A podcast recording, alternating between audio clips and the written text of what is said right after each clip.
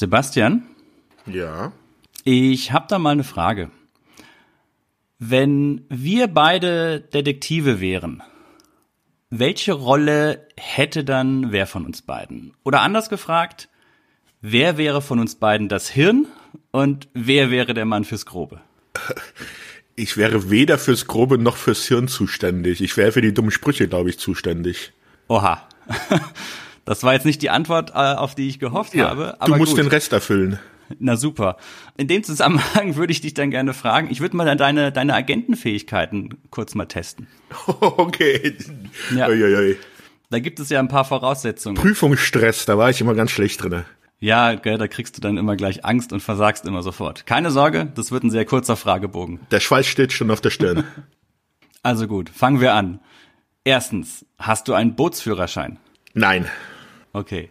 Warst du in einer Kampfeinheit in der Armee? Nicht, dass ich mich erinnern würde oder dass ich darüber sprechen darf. Okay, so langsam wird's dünn. Kannst du einen Helikopter fliegen? Am Computer ja. Aber nicht in Wirklichkeit. Nee, natürlich nicht. Puh, dann wird's echt schwierig, denn ja, das sind alles Voraussetzungen, die man höchstwahrscheinlich braucht, um auf der Riptide anheuern zu können. Ja, ich, ich glaube, ich würde eher lieber dann bei Magnum äh, anheuern können als Higgins oder sowas. Oder ich hätte jetzt gesagt, okay, du kannst Ferrari fahren, surfen und äh, faul am Strand rumliegen. Bis auf Surfen, ja.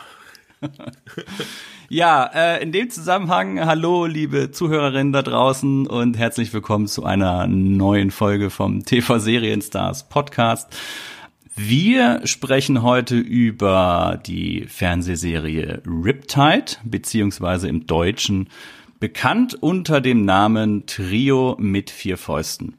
Und Sebastian, der Titel ist doch mal echt gut für eine deutsche Serie, oder? Das ist wieder so ein Beispiel, wo man einen englischen Titel vollkommen anders übersetzt hat, aber das Trio mit vier Fäusten hat sich so ins Gehirn eingebrannt mit der Zeit, dass ich es eigentlich gar nicht anders kenne und es auch irgendwie dann doch passend ist für die Serie. Ich finde den Titel auch wahnsinnig passend. Ehrlich gesagt finde ich Riptide, ja, keine Ahnung, damit konnte ich weniger anfangen. Finde ich irgendwie nichtssagender als es dieser deutsche Titel. Ja, Riptide ist ja übersetzt irgendwie das Wasser, das wieder zurück ins Meer fließt. Ja, keine Ahnung, was sie damit aussagen wollten. Das ist zwar ja der Name des Bootes, auf dem sie leben, aber ich finde es jetzt auch einen komischen Titel dann für so eine Serie. Genau, und da so im Deutschen, also da hat sich wirklich einer was bei gedacht. Wir müssen sowieso in diesem Fall mal wirklich etwas ausführlicher über die deutsche Version sprechen, denn die Serie ist da, ist da richtig, richtig stark. Aber ähm, wo fangen wir an? Ja, ich würde sagen, wieder bei den Rahmendaten, wie sonst auch.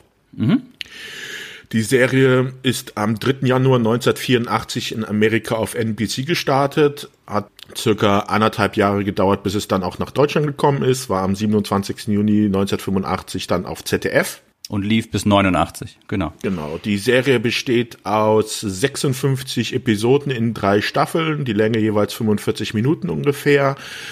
Von diesen 56 Folgen sind anfangs nicht alle in Deutschland gelaufen. Das ZDF hat nicht alle gezeigt.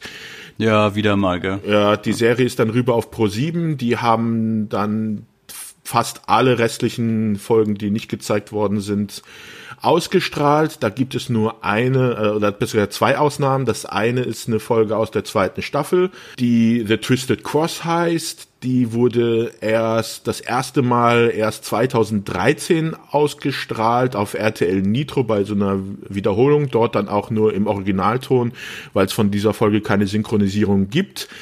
Das liegt daran, dass es bei dieser Folge um Nazis ging und das hatten wir ja schon mal bei Agente mit Herz, dass diese Folgen dann das ZDF ja nicht zeigen wollte. Ja, es war zu heißes Eisen einfach. Genau. Genau, waren. Und das andere ist eine Folge, die im Original eine Doppelfolge ist. Die wurde in Deutschland im Fernsehen bei ZDF dann auf eine Folge runtergekürzt. Da hat man ziemlich viel rausgeschmissen. Die gibt es dann auch in vollständiger Version ebenfalls nur dann im englischen Original. Drei Staffeln, 56 Episoden, das ist ja an sich nicht so viel. Das ist ja sehr, sehr kompakt. Und die Serie hat auch leider ein etwas vorzeitiges Ende gehabt, ne? Ja, das hat mich auch ein bisschen verwundert, weil ich ähm, in meiner Erinnerung hätte ich gedacht, dass es viel mehr Folgen sind, da ich die Serie mich doch, glaube ich, eine Zeit lang begleitet hat in meiner Jugend. Ja, bei mir auch. Ähm, bei mir wieder das klassische Phänomen. Das ist mir jetzt in letzter Zeit, seitdem wir diesen Podcast machen, immer wieder aufgefallen. Ich habe immer in Erinnerung, wenn ich an diese alten Serien denke, dass ich die auf dem ARD gesehen habe, weil ich irgendwie immer in Erinnerung habe, die Fernsehzeitschrift von damals, ARD, die Spalte war links auf der Seite. Aber jetzt sehe ich immer wieder, dass diese ganzen Serien auf dem ZDF gelaufen sind. Und diese Verwechslung, das ist, das ist wirklich sehr merkwürdig. Die Serie lief auf dem ZDF parallel zu Ein Colt für alle Fälle. Und ich kann mir vorstellen, dass das einfach einmal kindliche Wahrnehmung, dass das halt einfach alles viel, viel länger wirkt und dass das halt immer mit ein Colt für alle Fälle im Wechsel war und dadurch vielleicht einem auch umfangreicher oder länger vorgekommen ist. Ja, war 17.50 Uhr, glaube ich, donnerstags, oder? Das war so die Zeit, wo das dann alles lief, ja, diese, diese Realserien. Ja, das ist ja auch wieder so ein Typ, ein Unterschied zwischen hier Deutschland und ähm, Amerika. Bei uns lief es halt im Vorabendprogramm. In Amerika lief die Serie um 21 Uhr auf NBC. Mhm. Ja, da war das so ein, eines der Hauptserien, ne? Genau die Sachen, die halt zum Beispiel auch A-Team und sowas, das waren ja dort immer diese Primetime-Serien zum Abend, also 20.15 Uhr oder 20 Uhr in Amerika. Und bei uns wurden das dann halt Vorabendserien. Mhm. Ja, worum geht's bei Trio mit vier Fäusten? Magst du das kurz erklären? Ja, bei Trio mit vier Fäusten geht es um eine Privatdetektei, die aus drei Leuten besteht. Das sind einmal Cody Allen, der zusammen mit seinem alten Armeegenossen Nick Ryder eine. Was für ein geiler Name. Nick Ryder, ganz ehrlich, ist doch der Hammer, oder? Ich liebe diesen Namen. Das ja. ist so ein Actionheldname. Ach so, ja. Also, wenn ich, wenn ich überlege, also da, das gibt ja diesen einen Film mit, mit Will Smith, wie hieß er denn nochmal, wo er auf diesem Planeten mit seinem Sohn abstürzt? Oh, keine Ahnung, das habe ich schon wieder verdrängt. Da gibt, da, da hat er diesen, das ist auch so ein Jump the Shark Name, äh, da, heißt, da heißt das Cypher Rage, was auch ganz übel ist. Und ich finde, Nick Ryder kommt da, vor allem das Ryder mit Y geschrieben, kommt da ganz nah ran. Ja. ja, aber ich muss sagen, also Nick Ryder, Cody Allen und Mary Bosinski, das sind so Namen, die waren mir auch noch präsent, auch als ich die Serie schon jahrelang nicht mehr geguckt habe. Bei mir nicht. Die kamen tatsächlich erst wieder, als ich es als ich's gesehen habe. Aber ich habe sie sofort geliebt. Ich meine, Cody Allen ja, ist jetzt auch, ja, ja, gehen wir mal wieder zurück zu der Handlung. Genau, also Nick Ryder und Cody mhm. Allen, das sind ehemalige Soldaten, Veteranen, die dann eine Privatdetektei gegründet haben und ja, damit es ein bisschen besser läuft, weil sie haben wohl am Anfang ein bisschen Probleme, irgendwie richtige Fälle ans Land zu ziehen, holen sie sich noch Mary Bosinski ins Boot. Das ist ein Computergenie, der wohl Computerspiele und Programme programmiert hat, den sie noch aus ihrer Militärzeit kennen. Der war nämlich ebenfalls beim Militär, obwohl er jetzt, wenn man ihn dann das erste Mal sieht, da nicht so wirklich reinpasst. Den nehmen sie mit ins Boot zu dieser Detektei und lösen dann Fälle, so wie man es aus allen möglichen Kriminalserien dieser Zeit kennt. Ja, da hast du schon gleich das erste, die erste große Besonderheit dieser Serie erwähnt. Denn mit den Mary Bosinski, dem Computer, ich sag mal Nerd, ja. Mhm. Klar, es ist eine typische so, so Fall der Woche, Krimi-Action-Serie, aber hier ist der Twist dabei, dass eben mit Hilfe von Bosinskis Computertechnik und mit der Hilfe von seinem äh, Roboter, dem Robos und allgemein dem ganzen Nerd Dasein, das der Bosinski mitbringt, dass dadurch halt immer viel die Fälle gelöst werden das ist für die 80er Jahre, finde ich, was ganz Besonderes, dass da mal ein Nerd eine ernsthafte Hauptrolle spielt, weil sonst war das ja immer eher so gar nicht vorhanden, wurde belächelt oder lief eher so in der Nebenrolle. Und hier daher auch der Titel. Ja, schau dir hm? doch mal alleine Night Rider an, da ist ja dann der Nerd eine gut aussehende Frau, die ja dann für die Technik an Kit zuständig ist und auch aber nichts mit dem Lösen der Fälle zu tun hat. Ja, das ist hier auf eine gewisse Weise ähnlich, daher auch der Titel Trio mit vier Fäusten. Also Cody und Nick sind halt die beiden, die halt rausgehen, die sich die Hände schmutzig machen. Und äh, Murray ist halt der, der meistens in der Riptide bleibt, wobei sich das in den späteren Staffeln dann auch ein bisschen, bisschen ändert. Aber mit eigentlich, ha, ja, mit seiner Hilfe lösen sie ja eigentlich erst die Fälle, ne? Genau, deswegen ja, holen sie ihn ja auch an Boot. Besondere. Ja. Du hattest noch gemeint, es sind Militärveteranen, es sind Vietnam-Veteranen. Mhm sogar, was ich und, und beide sind, also Cody und Nick sind Kampfpiloten gewesen, beziehungsweise ich glaube dann Hubsch Hubschrauberpiloten, denke ich. Ich glaube aber nur Nick, also Cody war beim Militär, aber der war kein Hubschrauberpilot. Also in der zweiten Staffel, war das die zweite Staffel, wo sie so eine Top-Secret-Mission fürs FBI durchführen, da werden sie beide als Kampfpiloten bezeichnet. Okay. Aber gut. Ähm, und sie sind beide, also sie, sie sind noch keine 30 Jahre alt, ist zumindest im Pilot der ersten Staffel mhm. gesagt. Haben sie dann gemeint, hier bald haben wir die 30 vor uns. Ja, dann gibt es aber wiederum eine Folge in der zweiten Staffel, wo sie dann, äh, wo dann Nick sagt, dass er irgendwas, glaube ich, 34 ist oder sowas. ja, gut, okay. da wurde halt nicht drauf geachtet. Ja. Sehr schön. Ähm, wollen wir kurz noch was zum vierten Hauptdarsteller nennen von den dreien? Äh, vierten von den dreien, ja. Meinst du jetzt den Robos oder den, den sozusagen Gegenspieler, den Polizisten? Ich meinte den Robos. Warum auch immer der Robos mit Z am Ende und nicht Robot genannt wird. Ja, ja weil es cooler ist. Ja, ja. Das ist ja, wie, wie kann man den beschreiben? So, ein so ein orangener Roboter, 1,20 Meter zwanzig groß vielleicht, ist ein Prototyp eines, eines Roboters, den der Murray gebaut hat. Und ich habe mir auch das Zitat rausgeschrieben, wo er ihm erklärt, was es ist. Okay, schieß los. Er sagt zu über Robos, technisch betrachtet ist der Robos ein komplizierter Sender und Empfänger, der elektrische Impulse und visuelle Reize in computerkompatible Optik umsetzt. Ist alles klar, oder? Ja, äh, hundertprozentig glasklar. Ja.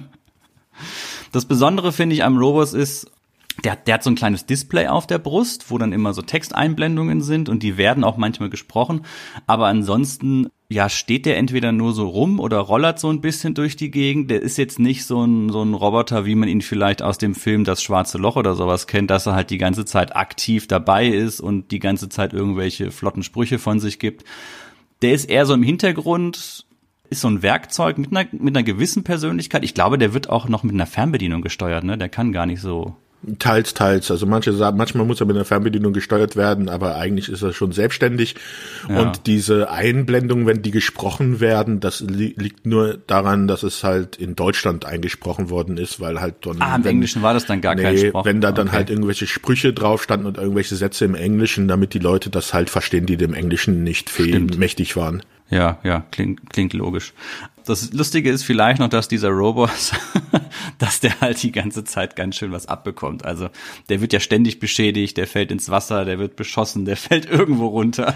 Ja, aber nicht nur der Robot. Also wir können ja mal äh, dazu kommen, was ja bei dieser Sendung, bei dieser Serie auch das Besondere ist, ist ja auch mit ähm, das Ganze drumherum. Also wir haben einmal diesen Roboter, dann haben wir, dass diese Detektei, die sie haben, auf dem Boot von Cody Allen ist, dieser Riptide. Die haben noch einen Speed Speedboot dazu, die heißt dann Aptide. Und Nick Ryder hat selber noch einen Helikopter, die Screaming Mimi, im Deutschen nur Mimi. Das ist so ein alter Militärhubschrauber in rosa mit einem aufgemalten Gesicht vorne drauf. Ja, ganz bekannt. Ich habe mal geguckt, Sikorsky S 85, eine ziemliche Schrottkiste habe ich mir hier in mein Skript geschrieben. Das ist ein Militärhubschrauber, von dem auch nur irgendwie 2800 Stück produziert, naja nur 2800 Stück produziert wurden, der für bis zu 16 Passagiere gedacht ist und mit Krankentransporten und sonst was. Wie ist der da rangekommen?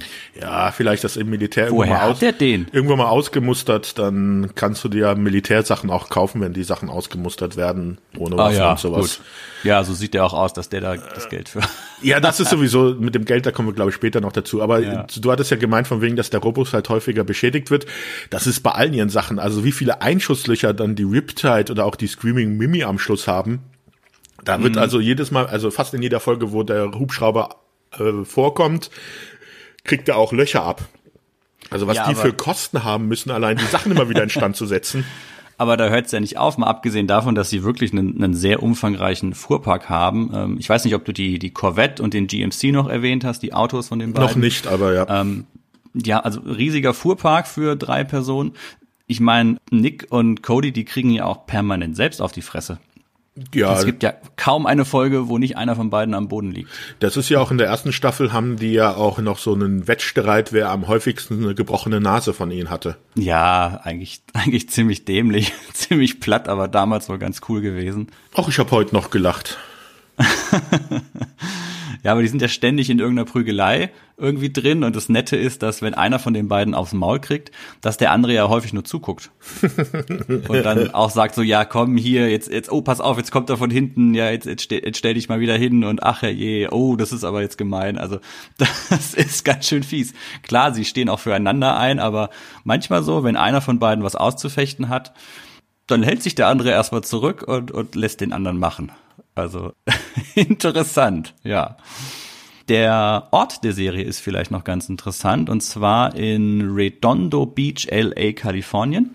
King Harbor Marina. Das ist ein King Harbor Marina. Es ist ein, ja, ein ganz, ganz bekannter Drehort eigentlich von TV-Produktionen und Filmen. Also Dexter wurde da gedreht, Doctor House, CSI Miami, so Baywatch wurde da auch was gedreht.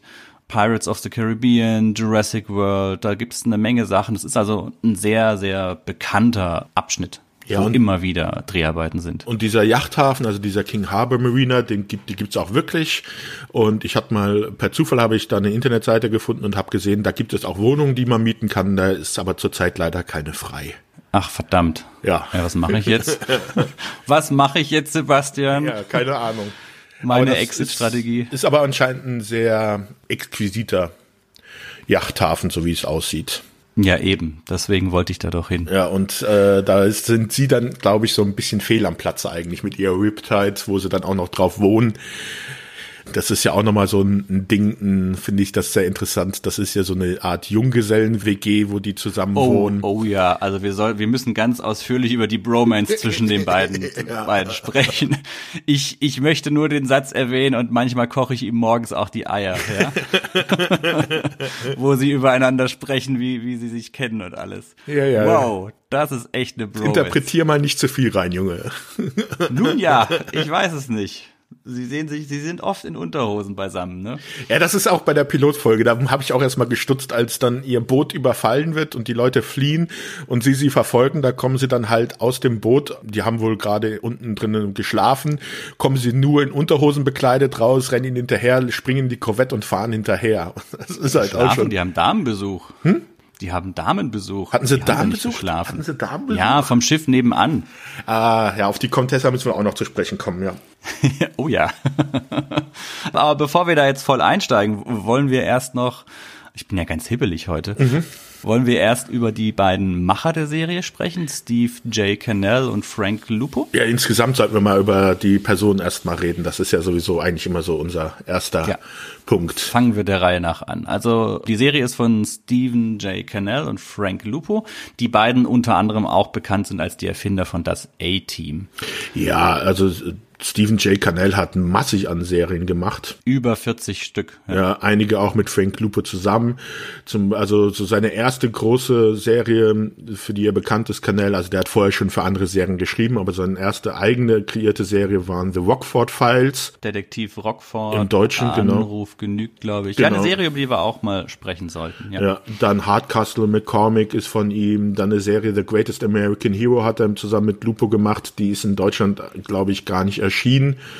In Amerika aber auch eine Kultserie. Dann A-Team haben sie zusammen gemacht. Dann Canell war dann zum Beispiel auch noch für Serien wie 21 Jump Street oder Renegade verantwortlich. Mhm. Er war bekannt als sogenannter Pilot Writer und damit hat er auch ein ziemliches Vermögen wohl gemacht, ähm, weil er halt immer sehr viele Pilotfilme für Fernsehserien äh, geschrieben hat da erstmal auch kein Geld gesehen hat, aber halt dann immer gesagt hat, hey, ähm, wenn das Ding gedreht wird, dann kriege ich so und so viel Geld.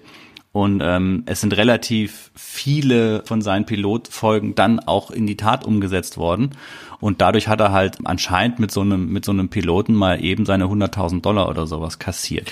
Ja, der hat insgesamt über 300 Fernsehskripts geschrieben, hat ja dann auch seine eigene Produktionsfirma gegründet. Das ist ja auch hier, äh, Riptide ist ja auch mit dieser Produktionsfirma produziert worden. Das sieht man dann ja am Ende jeder Folge. Das war kein Logo in dem Sinne, sondern ein kleines Video, was dann im Anschluss kam, wo man ihn an der Schreibmaschine sitzen sieht, wo er tippt, die letzte Seite, die Seite aus der Schreibmaschine rauszieht und die dann so durch die Luft fliegt, um dann dieses C von dem Logo zu kreieren. Das ist, das ist sehr schön, dass du das gerade erwähnst, äh, Sebastian. Genau dieses Intro finde ich, finde ich so witzig, weil Kennel war ja Legastheniker. Mhm. Und er hat ja seine Sachen eigentlich eher diktiert und von seiner Sekretärin schreiben lassen. Ja. Und in diesem Zusammenhang finde ich dieses Outro total lustig, wie dieser Legastheniker, das ist ein bisschen böse und gemein, aber wie dieser Legastheniker vor der Schreibmaschine sitzt und dieses letzte Blatt rauszieht. So nach dem Motto, ach, schon wieder verschrieben, verdammt. ja, es ist ganz gemein, aber als ich das so gesehen habe und dann dieser Hintergrund, war das irgendwie lustig. Ich komme in die Hölle dafür, ich bin böse. Ja, natürlich, Tut auf jeden leid. Fall. Hast auch ja. verdient. Sorry. Aber er war einer der ganz, ganz großen äh, in den 70er und 80er Jahren der TV-Landschaft. Ist verstorben schon, ne? Mhm. 2010, ja. Hast du noch was von ihm oder Frank Lupo? Ja, nee, das war es eigentlich so zu Frank Lupo. Er hat, habe ich nur noch stehen, dass er dann auch noch die Serie Hunter, die ja vielleicht auch, die wir auch irgendwo besprechen werden, auch noch mitgemacht hat. Ja, Produzent, Autor, Kampfstein Galactica, Magnum, A-Team, Walker, Texas Ranger und so weiter. Mm, was ich noch gefunden habe und was wirklich auch erwähnenswert ist, dass die Ursprünge und die Anfänge von Riptide beziehungsweise Trio mit vier Fäusten eigentlich in den 60er Jahren sich befinden, ne? Okay, davon hatte ich jetzt nichts gelesen. Ja, das ist, das ist tatsächlich sehr interessant. Und zwar hat Canal wollte die, die Serie Surfside 6 wollte er in die 80er Jahre transportieren. Sagt ihr das was? Nee, gar nichts. Ähm, Surfside Six ist eine amerikanische Krimiserie aus den 60ern. Hatte zwei Staffeln, ist ähm, 1960 bis 62 produziert worden. Man kann sich auf YouTube auch sehr schön das, das Intro angucken. Das ist noch schwarz-weiß. Und da geht es um ein Detektivbüro, das ist von auch drei Personen, Sandy Winfried II, Kenny Madison und Dave Thorne. Und die leben in Miami auf einem Hausboot in der Adresse Surfside 6. Das ist gegenüber von dem Fontaine Blue Miami Beach, das ist, oder das Fontaine Blue Hotel. Das ist eines der bekanntesten Gebäude äh, in Miami Beach oder eines der bekanntesten Gebäude in Florida überhaupt. Und die lösen Kriminalfälle, ähm, haben dann noch so eine Nachtclubsängerin, die Chacha O'Brien, mit der sie zusammen halt Fälle lösen. Das war ähm, ein Spin-off von einer anderen Serie, die hieß New Orleans Bourbon Street. Ähm, in den 60ern hat Warner Bros. ganz viele so kurze Serien gemacht die immer nur so zwei Staffeln ging und die miteinander dann auch verzahnt waren. Da gab es noch 77 Sunset Strip, Hawaiian Eye und diese Serien waren vor allem beim jungen Publikum bekannt, weil das waren halt so äh, junge Surfer-Dudes und coole Jungs halt. Die Serien waren tendenziell nicht erfolgreich, außer eben beim jungen Publikum. Und Surfside 6 ist im, im Grunde, oder, oder anders gesagt, Trio mit vier Fäusten ist quasi die 80er Jahre Version von Surfside 6, entsprechend modernisiert. Er wollte dann quasi dieses Konzept nehmen und so ein bisschen noch mit Magnum PI vermischen. Mhm. Und das ist ihm ja irgendwo auch, auch geglückt, ja. Ich habe noch was zur Musik der Serie. Da bin ich ja immer ein großer Fan von. Und zwar stammt die Musik von Mike Post und Peter Carpenter. Äh, Mike Post ist vor allem bekannt für die Titelmelodie von Magnum. Und Carpenter ist an sich auch kein unbeschriebenes Blatt. Der hat die Melodie von A-Team gemacht, von Chips, von Detektiv Rockford und so weiter. Ja, also mit Mike Post zusammen. Äh, mit Mike Post zusammen, ja. ja. genau. Das ist ein entsprechendes Duo. Mike Post ist auch noch auch heute ein Name, also zum Beispiel ist es die Law and Order, alle, alle Law and Order Serien ist die Musik von ihm, die auch heute noch läuft. Mhm. Wie Sebastian, wie fandest du denn die Musik von Trio mit vier Fäusten? Ja, die ist mir bis heute, also auch wenn ich jetzt die Serie jetzt für diese Folge nicht nochmal gehört hätte, wäre die mir immer noch im Kopf gewesen. Echt? Ja. Tatsächlich? Ja.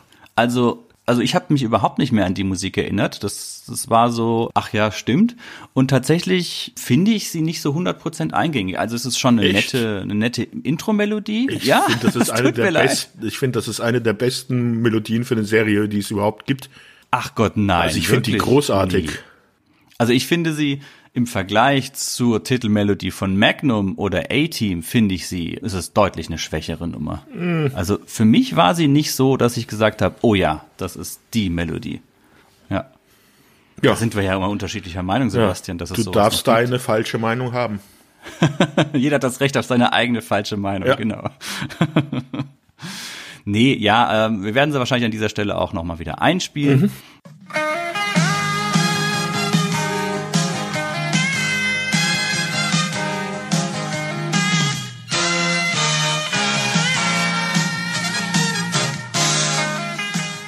Einfach so zur Erinnerung. Es ist keine schlechte Musik, aber ich fand sie so, ja, okay, ja, ja, ja.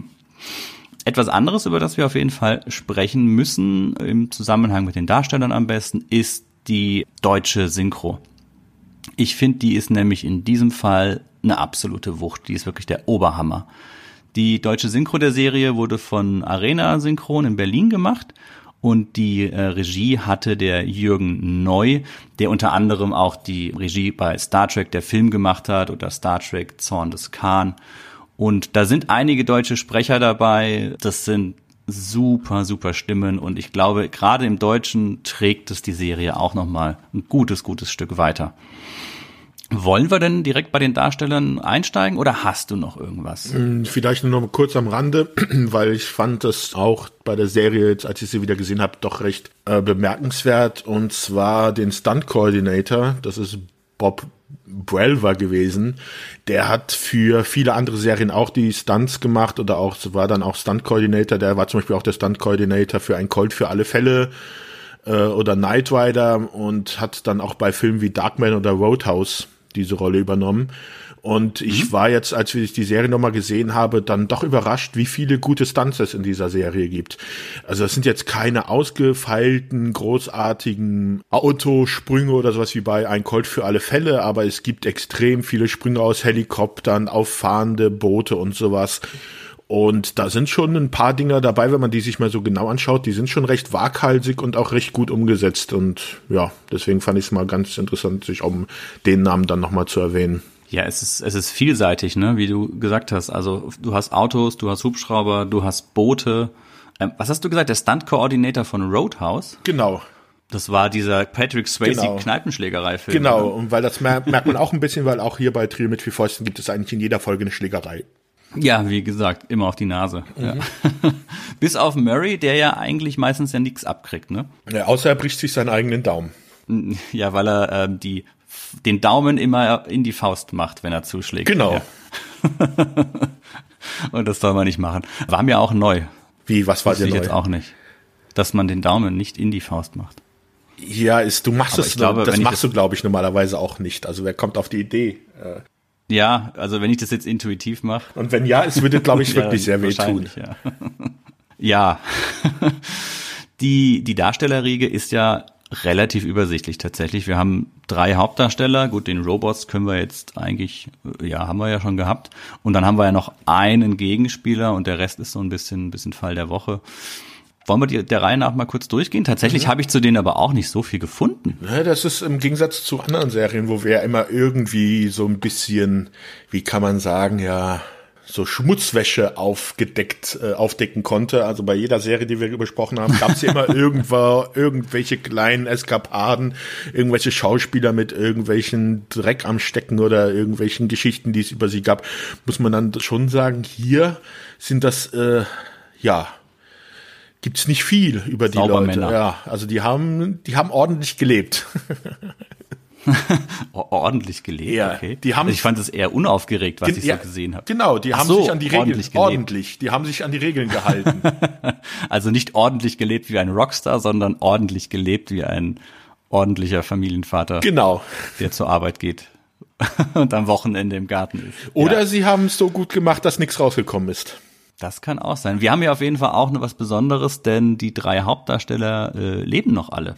Ja, das ist auch nicht so häufig bei also, uns. Ja. Wenn, ja, wenn wir da mal zurückblicken auf andere Serien, wir haben hier zumindest noch, ja, die sind, die sind alle noch da, sind alle noch im Geschäft, aber keiner von denen hat jetzt den, den, den also es sind alles, sage ich mal, Serienschauspieler, Fernsehfilmschauspieler, da, da, da ist nicht viel gekommen. Aber gehen wir also der Reihe nach durch. Wir mhm. haben zum einen den Schauspieler von Cody Allen, den Perry Firestone King. Firestone, interessanter Name. Da habe ich eigentlich nur gefunden, dass er mal für die Rolle des Han Solo vorgesprochen hat. Genau, und äh, da wurde er nicht genommen, aber er durfte dann bei dem Radiodrama diese Rolle übernehmen, bei den drei Teilen. Mhm. Hast du sonst noch was über ihn? Ja, er hat dann halt äh, dann noch ein paar Serien gespielt, hat auch ein paar Filme noch mitgespielt. Er ist vielleicht noch bekannt aus dem Emmerich-Streifen The Day After Tomorrow, wo er den Präsidenten spielt an den ich keine Erinnerung habe. Ja. Also an den, an, an den Präsidenten, an den Film, ja. Ja, das ist auch. Er hatte vorher noch, bevor er zur Riptide gekommen ist, äh, hat er in Class of äh, 1984 mitgespielt. Da spielt er den Lehrer, also die Hauptrolle. Er hat ein paar Gastauftritte in Deutschen hieß die Serie Chaos City gehabt. Also hat eigentlich durchgehend gearbeitet. Melrose Place war ja noch einige Folgen mit dabei. Seine Chaos City war die mit dem mit dem äh, Bürgermeister. Genau mit Michael Na. J. Fox und dann später Charlie ja, Sheen. Großartig, großartig. Ja. Also Michael J. Fox, ja. Oh, da könnten wir auch mal drüber sprechen. Herr Je. Ja. Haben wir den schon auf der Liste? Die ist aber, glaube ich, 2000. Na, da wäre ich mir nicht so sicher. Schauen wir mal. Ja.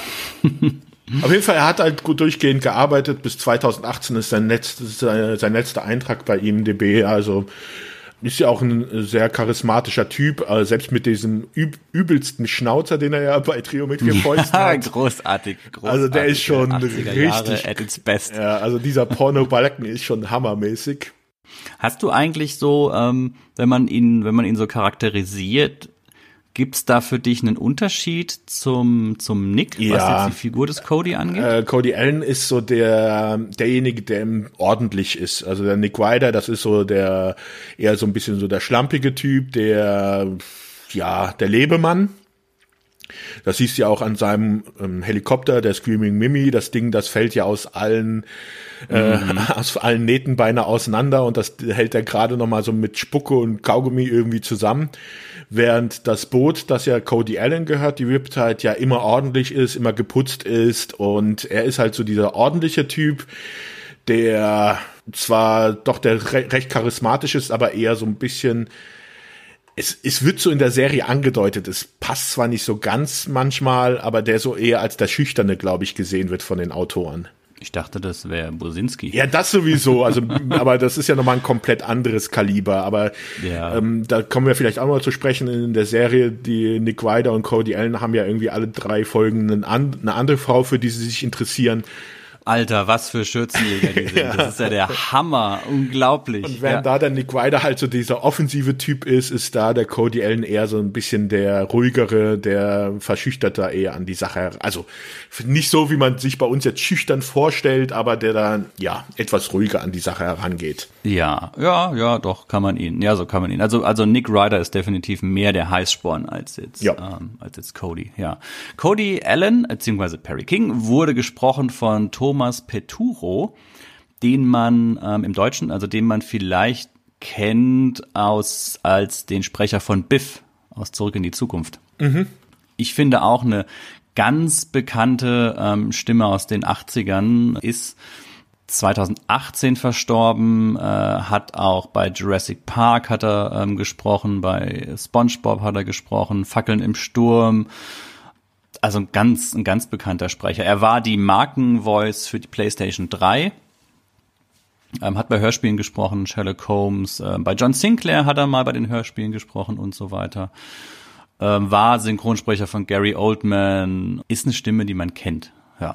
Mhm. Gut, kommen wir zu Joe Penny.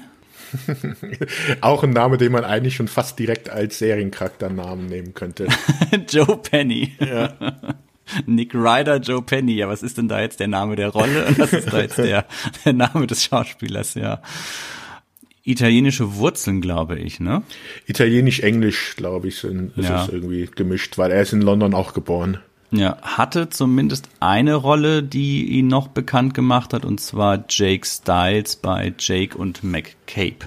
Oder im Original äh, nennen wir es beim Namen Jake and the Fat Man. Ja, Jake and the Fat Man finde ich ziemlich lustig, der Originaltitel in dem Fall, ja. Ja, das haben sie im Deutschen so nicht sich getraut zu übernehmen. Mm. Ja, habe ich ansonsten aber auch nicht so viel gefunden. Also ich habe von ihm ein aktuelles Foto gefunden, der sieht noch immer sehr smart aus, muss man schon sagen.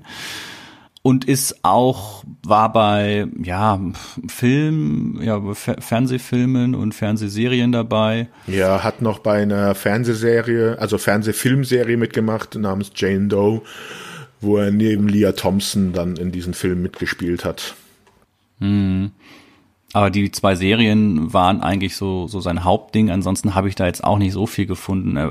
Ja, bei Gargoyles hat er mal, war er mal Voice Actor und die letzten Jahre, das heißt die letzten Jahre, ist auch schon über zehn Jahre her, CSI Miami und Cold Case. Aber ansonsten, ähm, ja, aber durchgehend halt immer in irgendwelchen Serien. In Sopranos hat er einen Gastauftritt gehabt in zwei Folgen. Also auch durchgehend gearbeitet, aber nie so wirklich die großen, mhm. also das Riptide und Jake and the Fatman wirklich die beiden größten Sachen, die er mitgemacht hat. Ja. Wurde im Deutschen gesprochen und das ist einer meiner absoluten Lieblingsstimmen aus den 80ern von Ulrich Gressiker. Sagt dir der Name was? Nee. Das, also die, die Stimme von ihm ist einfach großartig. Er hat Belushi gesprochen, er hat Lambert gesprochen, er hat Patrick Swayze gesprochen, John Malkovich, er hat Bill Paxton im Deutschen gesprochen, in Aliens. Mhm diese Stimme. Er hat Michael Bean in Terminator gesprochen, Michael Keaton in Beetlejuice und, und, und. Ist leider auch schon verstorben, aber die Stimme ist einfach so genial. Allein Bill Paxton in Aliens und wie er dann da auch diesen Marine rüberbringt. Dieses, die haben uns gerade den Arsch gekniffen, diese ganze Szene. Und er passt so gut für diesen Nick Ryder. Da ist eine so geniale Synchronstimme leider verloren gegangen. Und ja, wow, hat mich absolut umgehauen. Ich liebe es, diese Stimme zu hören. Ja, aber sonst haben wir nichts, gell, über ja. Joe Penny. Nein, da ist nicht viel über das Privatleben sonst so bekannt. Hm, hm, hm. Ja, dann Gehen wollen wir gerade weitergehen? Genau, zu Tom. Es geht ja heute hier wie am Schnürchen. Ja, zu Tom Bray, der den Mary Businski spielt. Tom mhm. Bray ja, vielleicht sonst noch bekannt aus dem Carpenter-Film Fürsten der Dunkelheit, wo er ja. der mit Alice Cooper. Genau, wo er durch, von, durch Alice Cooper Hand getötet wird. Das ist eine Ehre. Ja, äh, außerdem spielt er noch in dem Horror-Trash-Film Deep Star Six mit der ist gar nicht so schlecht. Ich finde, da solltet ihr mal bei den Reminiszenten eine Sonderfolge drüber machen. Ja, also das ist schon, ist ein ganz lustiger Film. Das ist so die, das ist so ein Fahrwasser von Aliens halt. Aliens unter Wasser. Unter Wasser, genau, dann gemacht worden. Ja. Er ist dann, also Tom Bray ist dann auch ein bisschen dann hinter die Kamera gewechselt. Was, wofür man ihn halt noch kennt, dass er dann einige Folgen für Nash Bridges geschrieben und auch produziert hat. Aber so seine Arbeiten für Film und Fernsehen sind da etwas zurückgegangen und er hat dann angefangen zu unterrichten und hat dann bis 2019 auch für 13 Jahre lang an der Portland State University Television Studies unterrichtet. Hm. Wow, okay, das wusste ich alles nicht. Ja. ja. Hm, das finde ich lustig. Seine mal, mal kurz was zu seiner zu seiner Rolle. Ähm, das ist ja so, dass Bosinski am Anfang, glaube ich, im Piloten erwähnt wird, dass er eigentlich äh, Computerspiele gemacht hat, ne? Mhm, genau, ja. Und er hat, er hat sein Geld mit Computerspielen verdient und ähm, war dafür, oder ist, ist in der Serie auch eine, eine relative Berühmtheit. Genau, das kommt Und hat dann, glaube ich, ja. sein ganzes Geld an der Börse verloren, ja. was er gemacht hat. Mhm. Ne? Da dreht er ja auch total durch in der äh, im Piloten. Ja. Diese Szene in dem Hochhaus. Genau, da schmeißt er Sachen aus dem Fenster, bedroht die Leute irgendwie und äh, dass er alles vernichten würde. Mhm. Ich würde ich würd gerne so ein bisschen auch über die, die Figur von Bosinski sprechen, denn ich finde, die macht eine starke Wandlung durch im, im Laufe der, der drei Staffeln. Ja, du hattest ja schon erwähnt, dass wir es hier so mit einem Nerd zu tun haben und das ist so das erste Mal, dass wir halt wirklich diesen Charakter in so einer Serie so eingeführt bekommen, ähm, so einen Computer-Nerd und das ist ja heutzutage eigentlich Standard bei Krimi Krimiserien schon fast. Also wenn du mhm. dir zum Beispiel CSI anschaust oder NCIS, die verschiedenen Ableger und diese ganzen Serien, da gibt es ja dann immer irgendwie einen Computer-Nerd, männlich oder weiblich, die dann den Leuten zuarbeitet. Und das ist eindeutig, ist da Businski, der das ja, wie, wie nennt man sowas? Der erste, der halt. Ja, so der Archetyp. Genau, der, der Archetyp, ne? der das so in die Welt geschafft hat. Ja. Er ist so ein bisschen, sagen wir mal, was das Soziale angeht, etwas unbeholfen, äh, kriegt da auch vieles nicht so mit, wobei sich das halt auch mit der Zeit ändert. Er spricht halt oft die Dinge aus, die irgendwo zwischen den Zeilen einfach stattfinden, äh, weil er halt einfach da nicht so in der Lage ist, das alles, alles zu merken. Was ich der Serie hoch anrechne in dem Zusammenhang ist aber, dass Cody und Nick ihn ernst nehmen die ganze Zeit. Klar machen sie mal, er ist halt der Computer-Nerd und er hat halt seinen Nerdkram, das wird schon hier und da mal so ein bisschen auf den Arm genommen, aber er wird von den beiden als vollwertiges Mitglied ernst genommen. Am Anfang denken sie sich ja so, äh, der will jetzt hier auch auf die Riptide, auf der Riptide einziehen. Aber zum einen merken sie dann, wie gut er für das Geschäft ist, dass er eine absolute Bereicherung ist und eben auch aufgrund ihrer, ihrer alten Freundschaft in der Army sind da gewisse, gewisse Bande vorhanden. Und das fand ich, fand ich sehr schön. Man hat in der Serie nämlich öfters mal genau den umgekehrten Fall, dass Bosinski relativ schnell auf die Palme gebracht wird, wenn er irgendwie denkt, er wird ungerecht behandelt oder er wird jetzt aufgrund seines Computerfreak-Nerd-Daseins jetzt irgendwie, ja, verarscht im weitesten Sinne, dass die anderen beiden ihn dann trotzdem immer wieder runterholen und sagen, hey, es ist alles gut, reg dich nicht auf, es passt alles schon. Und das ist, finde find ich, sehr, sehr cool. Also es wird es wird ernst genommen, ne? Mhm. Die Figur. Ja, das ist ja auch daran, dass halt schon allein die meisten Fälle nur durch ihn gelöst werden können. Ja. Das kommt ja manchmal so von außen, dass dann manche Personen sagen, also gerade, ähm, es ist ja auch oft so, dass Wosinski die Fälle an Land zieht. Also es kommt ja öfters mal vor. Dadurch, dass er halt auch ähm, eine Berühmtheit ist, in Anführungszeichen, äh, sprechen ja öfters mal ihn die Leute an wegen einem neuen Fall, kommen dann in die Riptide. Das ist ja so eine Kommandozentrale. Ja, er baut die Riptide ja komplett um. Ja, aber man muss auch sagen, also die, die, wie sie die Fälle bekommen, das ist ja meistens ähm, eher zufällig. Also es ist selten der, wirklich der Fall, dass es so ist, sie haben ihre Kanzlei in der Riptide, es kommt jemand vorbei und sagt, hier, ich hätte den Fall für euch. Sondern äh, ja, irgendwie 80 Prozent der Fälle, da stolpern sie irgendwie rein, weil sie irgendwas sehen oder es sind irgendwelche Bekannten, die sie irgendwie fragen oder aber das mhm. ist echt sehr selten, dass es in der Serie wirklich so ist, dass dann unbekannter Auftraggeber dann einfach zu ihnen kommt und die mhm. Ich weiß nicht, ob sie das mit Absicht so gemacht haben, damit die Charaktere mehr involviert sind in den Fällen. Aber ja. das ist irgendwie, ja, eine Vorgabe wohl gewesen, so kommt es einem vor. Mhm. Ich finde es auch sehr schön, dass gerade die Figur von diesem Robos, den halt Murray mitbringt, dass der halt auch von den anderen beiden wirklich akzeptiert wird. Also die sehen da auch gewisse Vorteile. Die spielen ja auch öfters mal mit ihm, benutzen dann den Roboter, dass, dass ihnen Bier geholt wird oder sowas. Mhm kümmern sich auch um den, wenn der beschädigt ist und so. Das ist, hat, hat mir sehr gefallen, ja. Übrigens, ganz wichtig noch, dass Bosinski im Deutschen von Wolfgang Ziffer gesprochen wurde. Und den kennt man als die Stimme von C3PO in den, den ganzen Star Wars Filmen. Äh, er hat Roger Rabbit gesprochen, er hat Nummer 5 gesprochen, er hat in Clone Wars gesprochen. Ganz, ganz bekannte Stimme. Absolut großartig. Ja, im Deutschen doch aber um einiges anders als im Englischen, weil im Englischen Tom Bray hat halt wirklich so eine quakende Stimme. Hast du die englische Episoden angesehen? Ja, also auf jeden Fall halt die, die es ja nicht auf Deutsch gab. Hm, okay. Ja, das, das ist so eine Sache, ne? Ich, weil dadurch, dass es halt Serien aus der Kindheit sind, verzichte ich häufig darauf, die Serie im Original mir anzuhören, weil ich halt diese ja, die Erinnerung von damals wieder so ein bisschen lebendig machen möchte. Ja. Und ähm, ja. Also ich, ich schaue es mir auch dann lieber meistens auf Deutsch an, weil es auch bei mir so ist, dass es halt äh, wegen der Kindheitserinnerungen dann irgendwie so eingebrannt ist. Aber ich schaue mir dann halt auch immer wieder Folgen auch auf Englisch an, weil ich es halt immer ein bisschen problematisch finde, die schauspielerische Leistung zu bewerten, wenn ich die Synchronisierung mir angucke. Wir hatten es ja schon bei Baywatch, inwiefern dann die Synchronisierung, die Synchronisierung dann so eine Serie besser macht oder manche ja. bei in anderen Fällen dann vielleicht auch schlechter. Da ist es immer ein bisschen schwierig, dann wirklich die Leistung des Schauspielers so ein bisschen wirklich einzuschätzen, wenn man sich mit der Synchronisierung anguckt. Deswegen gibt's immer ein paar Folgen, die ich dann auch mal auf Englisch gucke. Mm. Ja, ja, das ist verständlich, ja.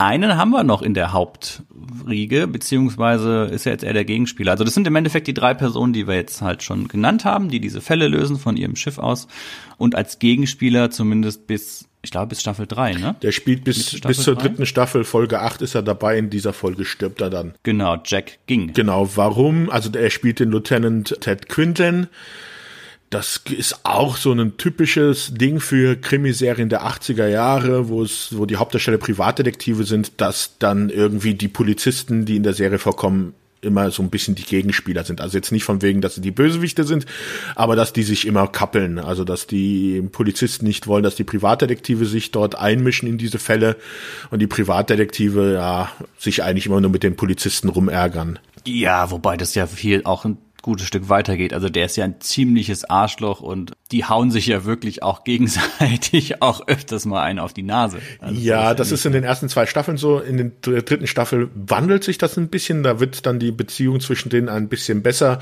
Und wie gesagt, in der Folge 8 stirbt dann dieser Charakter, der wird von einem Auto überfahren. Am Ende eines Falls, warum er stirbt, ich, mir kam es so vor, als wenn Jack ging aus äh, steigen wollte, aber ich habe dazu leider nichts gefunden. Ja, also er hat ja noch den General Harlan gespielt in das A-Team, da ist er mhm. auch ganz bekannt. Bull Fulbright, nicht ähm, Harlan. Bull Fulbright hat er mhm. gespielt. Bull Fulbright, okay, ja, okay. Obwohl ja, Harlan kann sein, dass ähm. das dem sein Vorname ist. Äh, interessant ist es auch, dass äh, er der einzige Charakter bei A-Team ist, einer der relevanten Charaktere, also er hat ja einige Folgen mitgespielt, der gestorben ist wirklich tot war. Stimmt. Dann. Das gab's ja beim A-Team eigentlich auch nie, dass da irgendjemand stirbt. Stimmt, da, da ist ja auch, dann ist er in beiden Serien gestorben. Ja, ne? ja. okay, ja. Ähm, zu dem Schauspieler gibt es sonst noch, er hat bei ähm, Hängt ihn höher an der Seite von Clint Eastwood gespielt, ja. hat dann da auch in anderen Western äh, mitgespielt. Finde ich, passt auch sehr gut für so eine Western-Rolle.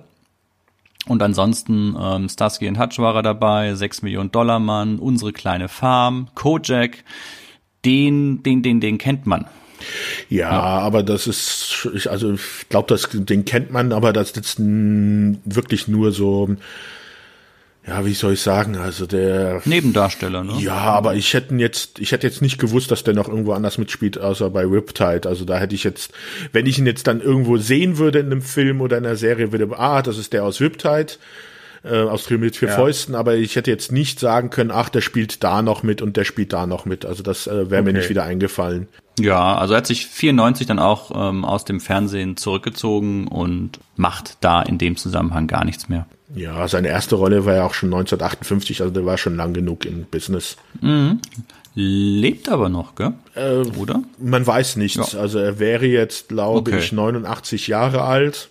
Okay, gut, das, da kann man natürlich. Ja, da, also man hat, ich, man hat jetzt nichts von seinem Tod gehört. Das ähm, muss aber auch nichts mhm. bedeuten. Ja, das sind die Darsteller, das ist der Gegenspieler und ja, wir vielleicht hm? noch ganz kurz, in der zweiten Staffel kommt noch ein Charakter ein bisschen häufiger vor. Und zwar ist das Dooley. Das, das ist so ein typischer Surfboy, der kommt in einigen Folgen, Ach, ja. einigen Folgen ja. der zweiten Staffel vor. Hm, warum der jetzt nur in der zweiten Staffel dabei war, war wahrscheinlich sind die nicht ganz so zufrieden gewesen, wie der angekommen ist beim Publikum, keine Ahnung.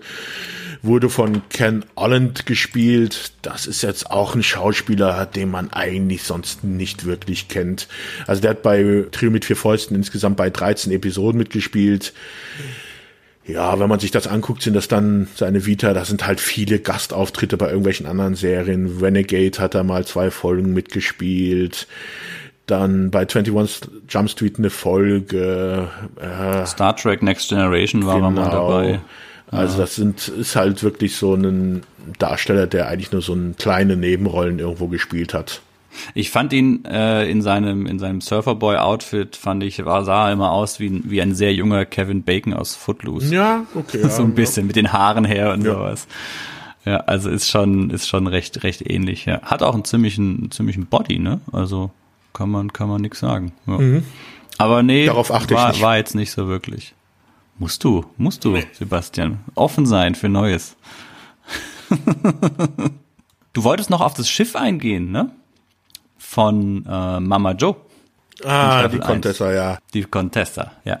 Ja, das ist auch wieder so ein Punkt, wo wir ja schon bei anderen Serien paar Mal drauf eingegangen sind, ist ja dieses Frauenbild, das in den 80er Jahren noch in Fernsehserien Oh ja, TV-Frau, oh ja, oh ja. Ja, und da passt dann auch wirklich dieses, äh, diese Contessa, das ist ein anderes Boot, das ähm, gegenüber der Riptide angelegt ist. Das ist so eine Art Touristenboot, wo man Rundfahrten buchen kann und dieses Boot wird nur von jungen Frauen instand gehalten. In Bikinis und Hotpants. Genau, die von einer gewissen Mama Joe, Mama Joe. dann ja beobachtet werden und diese Mädels sind sozusagen das Ziel von Cody und Rick für amoröse Liebschaften, die sie gerne hätten. Aber Mama. Ihr Langzeitprojekt, ja, wie sie es nennen. Aber Mama Joe hält da halt die Hand drauf. Und äh, ich muss ganz ehrlich sagen, also bevor ich jetzt mir die Serie wieder angeguckt hatte, äh, ich habe mich noch an diese Contessa erinnert und dachte, das wäre so ein Ding, das zieht sich die komplette Serie durch. Und mhm. als ich jetzt die Folgen gesehen habe, das ist ja echt nur so die ersten fünf, sechs Folgen der ersten Staffel. Und dann ja. wird es nur noch so hin und wieder mal in der zweiten und der dritten Staffel so in einzelnen Folgen erwähnt. Also da, aber kommt eigentlich nicht wirklich vor. Mir kommt so vor, als wenn die Macher der Serie eingesehen hätten oder gemerkt haben, dass da das Bild, das sie da vermitteln mit diesen jungen Damen in den Bikinis, so vielleicht doch nicht so ganz das Richtige war. Also es ist so, dass es trotzdem in jeder Folge irgendwie, wenn, also, oder in jeder zweiten Folge irgendwelche leicht bekleideten Frauen auftauchen, die dann die zur Beute, sage ich jetzt mal, von Cody und von Rick werden. Ja gut, das ist auch das Setting an sich, ne, dass da halt einfach dieses dieses Hafensetting, diese ganzen Yachten, Strand, da sind halt viele Bikinis und viele Shorts. Ne? Ja, aber in der ersten, in der ersten Staffel ist das echt noch ein bisschen problematisch, wie die beiden dann mit diesen Damen umgehen, die dann wirklich echt nur so als Beute angesehen werden. Ja, sie werden ja auch ein bisschen, ein bisschen dumm und naiv teilweise angesehen, die Damen. Und wenn halt jetzt dann die Mama Joe nicht wäre, die die ihre Mädels beschützen würde, dann wären die quasi freiwillig genau. von, von Cody und Nick. Ja, ja das stimmt schon. In der zweiten Staffel ändert sich dann ein bisschen. Es gibt dann zum Beispiel auch eine Folge, wo die drei Jungs auf ein Baby aufpassen müssen, das bei einem Priester abgegeben worden ist, weil die Mutter von dem Polizeichef, äh, von dem sie das Kind hat, außerehelich bedroht wird und da ja, da gibt's dann so ein paar Sätze, die dann zum Beispiel Cody Allen dann, wo er dann über Familie spricht und dass er sich dann auch Kinder wünsch, wünschen würde. Und da wird dann auch, ja, das, dieses, diese Frau als Beute doch etwas abgeschwächt. Es gibt eine Folge, wo sie mit zwei anderen Privatdetektivinnen zusammenarbeiten und sie sich wie die Machos verhalten und man sieht halt, dass eigentlich diese beiden Frauen, die diesen Beruf schon seit 16 Jahren oder sowas ausüben, doch um einiges besser da drinnen sind als die drei Jungs. Also mhm. es wird besser, es ist aber immer noch ziemlich viel Luft nach oben. Ja, es ist halt 80er Jahre. Ja. Wir hatten das schon, schon sehr oft. Da werden wir auch keine Serie, glaube ich, finden aus der Zeit die das anders Schwierig, darstellt. ja. Ich, könnte sein, dass es eine gibt, aber mir würde jetzt auf Anhieb auch keine einfallen. Ja, wie gesagt, es ist halt dieses, dieses, dieses Setting. Und es macht natürlich aber auf der anderen Seite auch diesen, diesen Charme aus, dass sie halt diese, diese Schürzenjäger sind. Ich komme da immer wieder gerne auf den Pilotfilm zurück, wo sich dieses eine Mädel doch für den Cody interessiert und den Nick über den Cody ausfragt. Und der Nick dann die ganze Zeit irgendwelche Dinge über Cody erzählt ja, dass er halt Hepatitis hätte und so, weil er halt nicht will, dass die mhm. mit dem Cody zusammenkommt. Und das ist halt schon extrem lustig irgendwie. Ja, aber das, dieses Thema von wegen, dass sich einer für eine Frau interessiert, aber die ist gerade an einem anderen interessiert, das kommt häufiger vor. Am Ende der ersten Staffel gibt's eine Folge, wo, wo Mary an einer Delfintrainerin interessiert ist, aber die interessiert sich eher für Nick. Und auch in der zweiten Staffel gibt es dann immer so Folgen, wo es dann so ein bisschen so dreiecksmäßig abläuft. Das ist ja auch immer ein schönes Konfliktpotenzial. Ja, aber du sagst Konfliktpotenzial, aber das ist halt auch wiederum dieses Ding, und da greife ich jetzt schon so ein bisschen voraus. Die Serie hat für mich vor allem auch ein zentrales Thema und das ist dieses Thema der Freundschaft. Also gerade Cody und Nick, die sind sich beide wirklich nicht zu schade, sich gegenseitig ständig in die Pfanne zu hauen. Vor allem, wenn es jetzt um Frauen geht. Wer kriegt die Frau? Wer kriegt sie ab? Wer hat die Liebschaft und so weiter? Und sie sind trotzdem, finde ich, bei all den Sachen bleiben sie eigentlich stets sportlich, sind niemals wirklich böse, niemals verletzend unter der Gürtellinie, gestehen ein, wenn sie eine Niederlage haben, strahlen beide, finde ich, eine gewisse Gelassenheit aus. Ja, also selbst die, die, die Sprüche werden, werden einfach so hingenommen. Das finde ich ganz, ganz stark in dieser Serie. Da wird nicht dann irgendwie böse zurückgefeuert. Da wird dann wieder so gesagt, hey, ach, du hast das und das über mich erzählt. Ja, war vielleicht ein bisschen viel, ich weiß, aber ha, naja, gut, okay. ja, und das ist aber auch was, was dann so in der am Ende der zweiten, ähm, in der dritten Staffel so ein ganz minimal ein bisschen bröckelt. Also da kommt es häufiger meiner Meinung nach zu äh, Streitigkeiten zwischen den drei Leuten.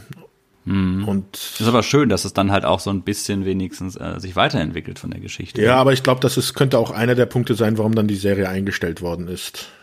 Also die dann zum Untergang Na, der Serie da, geführt da hat. Gibt's, ja, da gibt's mehrere, mehrere gute Gründe, die äh, leider dann dafür sprechen. Wo wir nochmal beim Thema äh, Frauen sind, was ja auch ganz nett ist, Oft kappeln sich ja Cody und Nick um eine Frau, Auftraggeberin oder sonst irgendwas. Und äh, am Ende ist es der Murray, der sie abkriegt, obwohl er es überhaupt nicht rafft, ja. dass diejenige ist, die an ihm interessiert ist. Ne? Das ist halt auch so klassisch. Also der Nerd kriegt hier genauso die Frauen ab, wie jetzt die anderen beiden, die haut drauf, Jungs. Ja, wo wir dann gerade noch, also da fällt mir jetzt noch ein Punkt ein, worüber wir noch gar nicht gesprochen haben, sind ja die Gastdarsteller, die ab und zu mal auftauchen, also die immer auftauchen, aber es gibt auch ein paar namhafte und weil wo wir über die Frauen sprechen. Viele gab's. Ja, dann, weil ja. es gab zum Beispiel auch eine Folge, wo dann die Schwester von Murray Businski auftaucht, Melna Businski, mhm. oder eine Melba, Melba mit B war's, Melba Businski, die dann von Gina Davis gespielt wird. Und äh, in einer Folge zusammen, wo auch Lance Henriksen auftaucht. Mhm. Ja. Dann haben wir zum Beispiel Gina Davis bekannt. Ja, ja, George Clooney spielt in der ersten Folge der zweiten Staffel mit. Noch sehr jung und noch unbekannt zwar zu diesem Zeitpunkt, aber da gibt es schon einige Gastauftritte. Ja, Christopher McDonald ist auch ist auch ein bekannter Schauspieler, äh, Serienschauspieler der dabei war. Ich, ich gehe hier gerade noch mal so ein bisschen die, die Liste durch. James Cromwell, Emmy-Preisträger, ähm, Caesar Romero, also ja. Claudia Christian aus Babylon 5. Was? Ja, die ja, spielt echt? in der gleichen Folge wie George Clooney mit, noch recht jung. Ja, ich meine, die hatte auch eine gute Bikini-Figur. Ach, das ist jetzt schon wieder. Ah, ja, ja, Dann, ja, ja. ich bin in den 80ern gefangen. Kurt, Kurtwood Smith, der aus Robocop oder ähm, der Vater aus Die wilden 70er, spielt in einer Folge mit. Mm. Ray Wise, also da ja, ja, also eine, eine, eine schöne Auswahl an mhm. Gaststars, ja. Ja, ich wollte noch mal so ein bisschen auf dieses technische, ich sag's mal Prä-Internet-Blabla eingehen, was halt von Mary in der Serie drin ist. Da gibt es schon viel von diesem, wie heißt es aus dem Star Trek, dieses Tech-Babble. Technobabble, ja. Wenn dann halt, genau, Technobabble, wenn halt einfach irgendwelche technischen Fantasy-Begriffe teilweise ineinander gefrickelt werden einfach nur um irgendwas zu sagen, um zu sagen Science, Science, Science, complicated Science, bla. Ähm, ich habe gar nicht jetzt so drauf geachtet, ob das, was die erzählen, Sinn ergibt oder ob das einfach nur erfundenes Zeug ist. Für mich klang es teilweise sehr erfunden. Ich glaube, das ist teils, teils. Also es gibt ein paar Sachen, die schon recht plausibel sich angehört haben manchmal, aber dann gab es auch Sachen, die überhaupt keinen Sinn gemacht haben. Ich gehe mal davon aus, dass es auch einfach von dem Drehbuchautoren abhängig war, inwiefern er sich halt in diese Materie hineinarbeiten wollte oder wie weit er sich auch auskannte. Ja.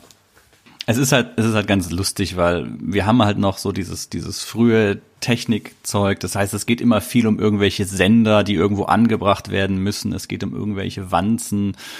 Der Mary muss immer irgendwie an irgendwelche Computer ran, dass er da was machen kann. Ähm, es werden irgendwelche Bildschirme eingeblendet mit Zahlenkolonnen, äh, laut klackernde Tastaturen eine Antenne muss in irgendeine Richtung ausgerichtet werden, dass man was empfangen kann. Das ist krass 80er Jahre Serientechnik.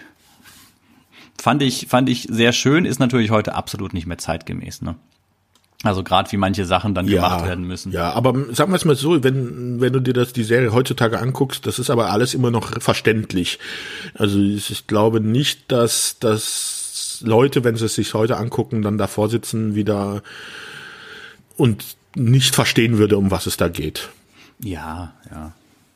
Klar, es ist, das Schöne ist ja auch, es ist halt ein, in dieser Serie so ein, so ein, so ein weiteres, also es ist ein Alleinstellungsmerkmal, was die Serie hat, dieses ganze, ganze Nerd-Dasein. Wir haben ja auch schon gesagt, es ist halt auch oft mit Teil der Lösung des jeweiligen Falls, aber es wird nie so sehr ins Zentrum gerückt, des Ganzen.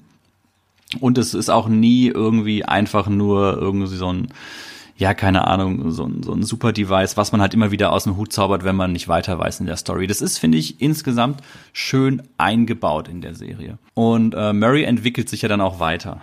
Ja. Aber was ich halt, was, was man auch schon ein bisschen merkt bei der Serie ist, dass das einer dieser Punkte ist, die es, glaube ich, als Vorgabe dann für die Drehbuchautoren gab. Also man merkt eigentlich, wenn man sich so die Folgen mal so alle hintereinander anschaut oder den Großteil der Folgen, dass es da schon ziemliches Schema F für die Folgen gab. Also es muss in jeder Folge einmal eine Schlägerei drinne vorkommen, es muss eine Verfolgungsjagd mhm. drinne vorkommen mit dem Auto. Dann, wenn es ein nee, gibt's nicht immer, aber doch recht häufig muss der Helikopter eingebaut werden. Es gibt in jeder Folge auf jeden Fall Schießereien. Es gibt in jeder Folge immer. Es gibt viele Schießereien ja. und es gibt auch viele Tote in der Serie. Ja. Ich war ganz überrascht. Dann es muss auch immer eingebaut werden, halt diese Technik mit dem Mary. Also das, da gab es schon gewisse, so einen gewissen Ablaufplan für die Folgen. Also man merkt schon, dass da dass es da Vorgaben gab, die man einhalten musste für eine Folge, dass das halt auch wirklich vorkommt. Aber der Vorteil von dieser Serie, finde ich, ist halt dadurch, dass du einmal die Riptide hast, den Helikopter, die Autos und so weiter, hast du immer sehr viele verschiedene Möglichkeiten, um diese Geschichten zu erzählen. Und wenn du zum Beispiel jetzt bei manchen normalen Krimiserien auf sozusagen auf Land beschränkt bist mit den Autos, hast du hier dann mal die Möglichkeit, okay, heute machen wir jetzt diesen Stunt nicht mit dem Auto, sondern wir gehen auf den Helikopter oder mhm. wir gehen auf das Boot. Und so hast du dann doch sehr viele unterschiedliche oder sehr viele Facetten und die Serie wird dann doch unterschiedlicher von Folge zu Folge, so dass das mh, mm, nicht zu einem Problem werden könnte, sondern dass du immer noch genügend Diversität hast. Mhm. Ja, und du hast dann auch noch den, den, den Robots dabei, immer so ein bisschen als den, keine Ahnung, das, das, den süßen, das, das süße kleine Sidekick-Ding, was noch immer so auch hier und da verwendet werden kann. An sich gute Voraussetzungen, ne? Ja. Für eine lange Lebensdauer. Ja, aber waren dann doch nur drei Staffeln. Ja, ich bin da so ein bisschen zwiegespalten. Auf der einen Seite habe ich das Gefühl, drei Staffeln bei dieser Serie genau richtig. Das passt. Und dann wiederum, wenn ich so gucke, warum diese Serie, ein bisschen recherchiert habe ich, ähm, warum diese Serie ein Ende fand, finde ich es wiederum auch schade. Also ich, äh, Sebastian, ich habe jetzt nicht viel gefunden. Also sagen wir es mal so, ich hatte die Ratings gefunden. Also im ersten Jahr war die Serie auf Platz 18 der Nielsen Ratings, im zweiten Jahr auf Platz 14 und im dritten Jahr ging es dann halt bergab. Da war dann die Serie am Ende nur noch auf Platz 57 von insgesamt 64 Shows, was mich auch ein bisschen mhm. verwundert hat, weil die Serie lief in Amerika Dienstagabends, wie gesagt, um 21 Uhr und das zwischen zwei Knallerserien, nämlich zwischen A-Team und Remington Steel. Also vorher lief A-Team und danach Remington Steel. Ja, aber in der dritten Staffel wurde die Serie dann von Dienstag auf Freitag verlegt. Und wenn eine Serie verlegt wird, ist es dann meistens schon echt. Das hatte ich jetzt in den Nielsen Ratings auf der Seite Nielsen Rating Seite war das die komplette Zeit auf Dienstags gestanden. Also ja gut gut kann sein. Ich habe hier gesehen oder recherchiert auf zwei Seiten, dass es eben verlegt wurde. Okay. Und zwar aus dem Grund wegen der Serie Moonlighting. Im Deutschen bekannt, das Model und der Schnüffler, die Serie mit Bruce Willis die, äh, über die wir auch unbedingt mal sprechen müssen. Ich meine, die hatte fünf Staffeln und Bruce Willis, das ist ja so sein Sprung, Karrieresprungbrett gewesen. Und gegen diese Serie hatte Riptide, also Trio mit vier Fäusten, absolut keine Chance. Also Moonlighting war ja quasi ein Quotenmagnet. Ne? Ja, das ist ja auch so, dass sie sich sogar in einer Folge über Moonlighting lustig machen in der vorletzten Folge. Ja, wo man auch sagt, es könnte unter Umständen auch eine Rolle gespielt haben. Ja. Ich habe einen Zeitungsartikel gefunden von aus der LA Times von 1986. Mhm. 18. Mai 1986. Riptide Ratings Sync TV Series is washed up. Und die Serie hat, also NBC hat dann eben dann nach der dritten Staffel die Serie gecancelt. Es sollten eigentlich 64 Folgen sein. Es wurde dann nach der 67. ja dann beendet. Mhm. Und das ist ein bisschen traurig, weil die Serie wurde halt diese drei Jahre in Redondo Beach gedreht und lief da so vor sich hin und die, die Councilwoman von damals, Kay Horrell, die diesen Hafendistrikt quasi verwaltet hat in der Zeit, ist auch in dem Zeitraum, wo diese Serie dann abgesetzt wurde, auf diese Serie aufmerksam geworden und hat gemeint, oh, wir haben ja hier eine tolle Fernsehproduktion von NBC am Laufen. da ist ja richtig was los, das ist ja super, das kann ja, das können wir ja touristisch ausbauen. Und dann haben sie da ein großes Projekt gestartet für eine Dreijahresfeier der Serie, also eine Celebration Honoring Party. Mhm. Und daraus wurde dann eine Goodbye-Party, was halt ein bisschen traurig ist. Und da wurde auch so gesagt, diese, diese Serie hätte sich ganz toll in diese Kommune da äh, reingearbeitet, also Community, Kommune, ne, egal. Die Episoden hätten äh, King Harbor immer gut dargestellt, die Drehbuchautoren hätten immer auch mit der Stadtverwaltung gesprochen, hey, wir wollen das und das einbauen, ist das für euch in Ordnung? Und wenn sie halt gesagt haben, nee, wir wollen nicht, dass die Stadt in irgendeinem negativen Image dargestellt wird, dann wurde das eben geändert und so weiter. Ja, das war dann halt alles zu Ende. Ne? Ich habe hier noch was Nettes, Schönes gefunden, dass die Stadt den eine Drehgenehmigung halt erteilt hat und diese Drehgenehmigung betrug pro Tag 256 Dollar. Ja, das ist günstig. und in den ersten zwei Jahren hat die Stadt durch die Dreharbeiten der Serie 16.600 Dollar eingenommen. also so viel ist es dann halt auch nicht gewesen. Nicht wirklich, ja. Also man sagt halt auch, okay, dann halt ähm, die ganze Crew und so weiter, die halt dann in den umliegenden Hotels und so übernachtet haben. Ja, es war jetzt dann auch kein ja so großer finanzieller Verlust für die für die ganze Stadt. Ja, aufwendige Actionserie, sympathische Darsteller, vor allem super sympathisch im, in der deutschen Übersetzung. Ach herrje, Sebastian, die Bromance, lass uns noch mal darüber kurz ein bisschen sprechen. Cody und Nick, ja, also ich habe ja am Anfang schon diesen Einsatz erwähnt. Das ist manchmal schon interessant, ne? Ja, also die beiden so zueinander. Das ist stehen. ja, so, also es sind ja alte Militärkumpels, also die waren in der gleichen Einheit, sind dann aus der Militär ausgetreten. In der Pilotfolge wird noch irgendwie gesagt, dass sie wohl, bevor sie die Detektei öffnen, noch versucht haben, anscheinend als Volleyballspieler irgendwie über die Runden zu kommen. Als Volleyballspieler. Ja, also Beachvolleyball ist wahrscheinlich gemeint. Also dann, da waren sie dann zusammen und jetzt gründen sie zusammen eine Detektei, wohnen zusammen dann auf einem Boot. Wahrscheinlich so, wenn Im du im selber, selben Zimmer, weil so groß ist das Boot nicht, wenn man sich das ja. anguckt. Ja, Mary ist in einem anderen Zimmer, der schläft nicht im selben. Und Cody und Nick schlafen im gemeinsamen Schlafzimmer. Mhm, und gehen zusammen auf, ja, ich sag's jetzt mal einfach so dreist Frauenjagd. Mhm. Also die machen ja alles zusammen, die siehst du eigentlich ja. nie einzeln. äh, puh, das ist schon eine sehr starke Bromance. Ja, ich meine, sie sind auch zusammen mit den, mit teilweise mit Frauen zugange in einem, wie gesagt, Pilotfilm, wo sie beide in der Unterhose mit mhm. den, mit den Mädels in der Kajüte sind. Und denkst, wow, okay. Ja, Freunde das teilen sind, alles. Das ist ganz enge Bande. Ja, das sind ganz enge Bande zwischen den beiden. Fände ich sehr, sehr gut. Ja, Murray ist da ja immer so ein bisschen außen vor, ne? Bei dem Ganzen. Ja, der Glückliche.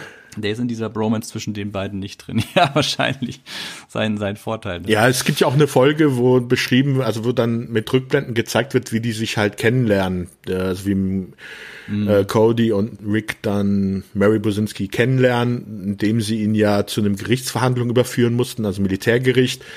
Da er mhm. ähm, Mary einen Vorgesetzten geschlagen hat und da siehst du dann auch, dann trans transportieren sie ihn halt zu dieser Gerichtsverhandlung.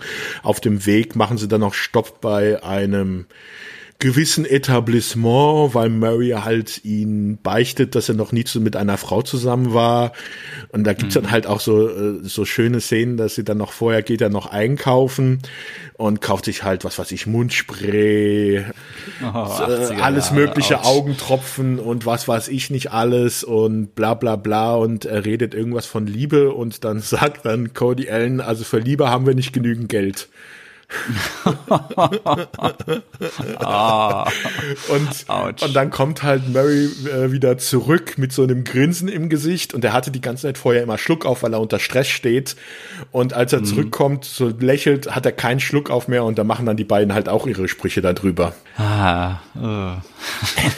bisschen zum Fremdschämen nach heutigen Maßstäben ja. trotzdem. Ne? Aber die gehen zusammen durch dick und dünn und machen alles zusammen. Ja. Auweia.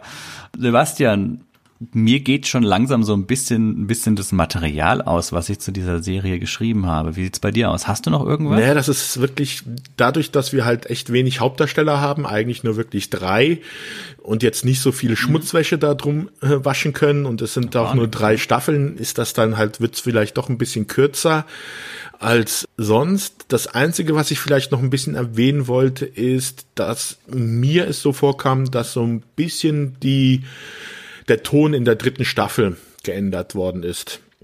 Also wir, ernster. Ne? Ja, genau. Es wurde um einiges ernster und auch ein bisschen düsterer.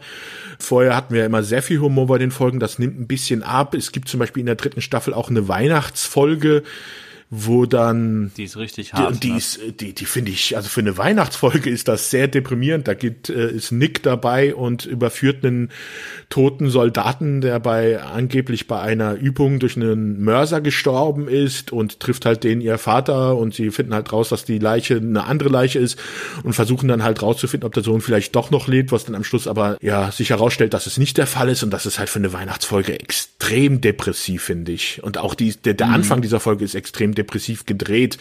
Es kommt häufiger zu Streitigkeiten zwischen Cody und äh, Nick. Der, am Ende der zweiten Staffel ist es sogar so weit, dass die die Kanzlei einmal auflösen, weil dann Cody und Murray bei einer anderen anfangen und Nick da nicht einsteigen will. Das wird natürlich dann alles wieder zurückgenommen und sie kommen, finden dann doch wieder zusammen. Mhm. Aber so in der dritten Staffel haben wir doch schon einen, einen etwas ernsteren Ton und das glaube ich ist auch so ein Punkt, warum dann die Serie wahrscheinlich dann auf diesen Freitagsslots verschoben worden ist, weil sie, weil da auch schon die Einschaltquoten runtergegangen sind, weil ich auch glaube, dass das dem Publikum nicht so ganz so zugesagt hat. Ja, hat, hat nicht, hat nicht so gepasst. So ein bisschen die Leichtigkeit war ja, halt einfach ja. weg, ne?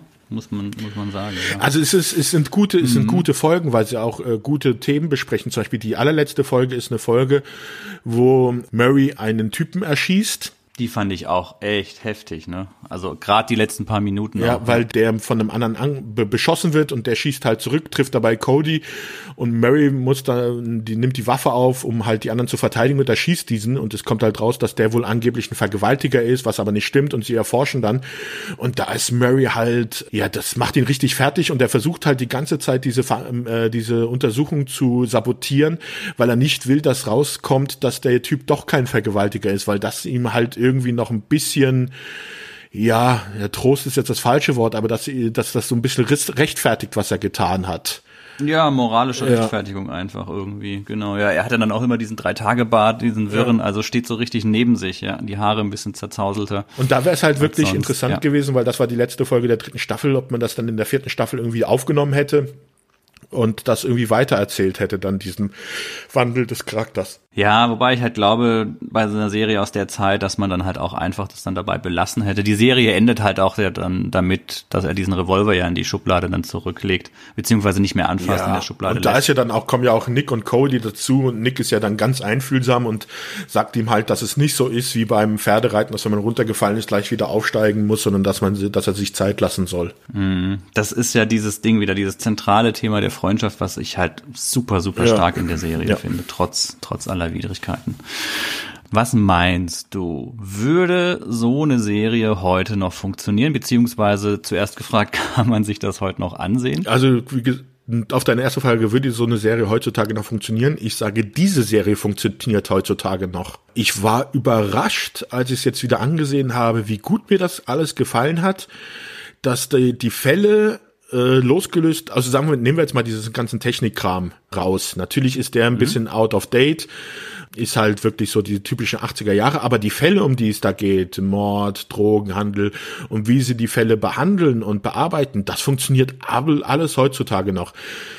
Ich glaube, man könnte die Serie eindeutig wieder auf ein heutiges Niveau bringen. Also wenn man ein Remake machen würde, weil es ja doch anscheinend sehr beliebt ist, 80er Jahre Serien zu remaken. Wir haben ja gerade MacGyver, Magnum, äh, Hawaii 5.0 und was weiß ich nicht alles was ja wieder. Wobei die doch alle nicht so der der. Die der sind alle schlecht. Ich finde die alle nicht gut, aber es wird ja trotzdem ja. gemacht. Vielleicht könnte man ja, also mhm. und ich glaube, dass Trio mit vier Fäusten das Potenzial hätte, das gut zu machen, wenn man das Frauenbild halt von damals nicht übernehmen würde und die Technik auf den heutigen Stand bringen würde. Aber die Charaktere wie das sollte ja ein, ja, ein leichtes und Nick sein. Ryder, Cody Allen und Mary Businski sind Charaktere, wie sie heutzutage noch funktionieren würde. Die Handlungen der Folgen das sind noch Themen, die auch heutzutage funktionieren würden. Okay, es gibt einmal den chinesischen Geheimagenten bei der einen Folge den nimmst man nimmst dann halt einfach Nordkorea jetzt, wenn du die Chinesen nicht verärgern willst. Aber das kannst du alles alles heutzutage noch bringen meiner Meinung nach. Also ich war überrascht, mhm. wie gut die Serie auch heute noch funktioniert und äh, schon das Fazit vorwegnehmen. Jeder, der die Serie aus seiner Erinnerung kennt oder auch die Leute, die sie nicht kennen, ist auf jeden Fall von mir eine Empfehlung, sich diese Serie nochmal anzugucken. Ich finde die super. Also ist mit mhm. eine von den Serien, die wir jetzt besprochen haben, die am besten noch heute funktioniert, finde ich. Oha, okay, okay. Ja. Ja, ich hatte auch so bei den, als ich im Vorfeld so ein bisschen wieder im Freundeskreis erzählt habe, was wir als nächstes machen. Also diejenigen, die die Serie gekannt haben, die waren alle so recht angetan, haben gesagt, ach ja, doch, die Serie hatte schon immer so einen gewissen Sweet Spot bei mir, gef gefällt mir. Ich glaube, die Serie ist generell in guter Erinnerung und so mit den drei Staffeln, so wie sie komprimiert ist, funktioniert sie auch echt gut. Ja, technisch ein bisschen angestaubt.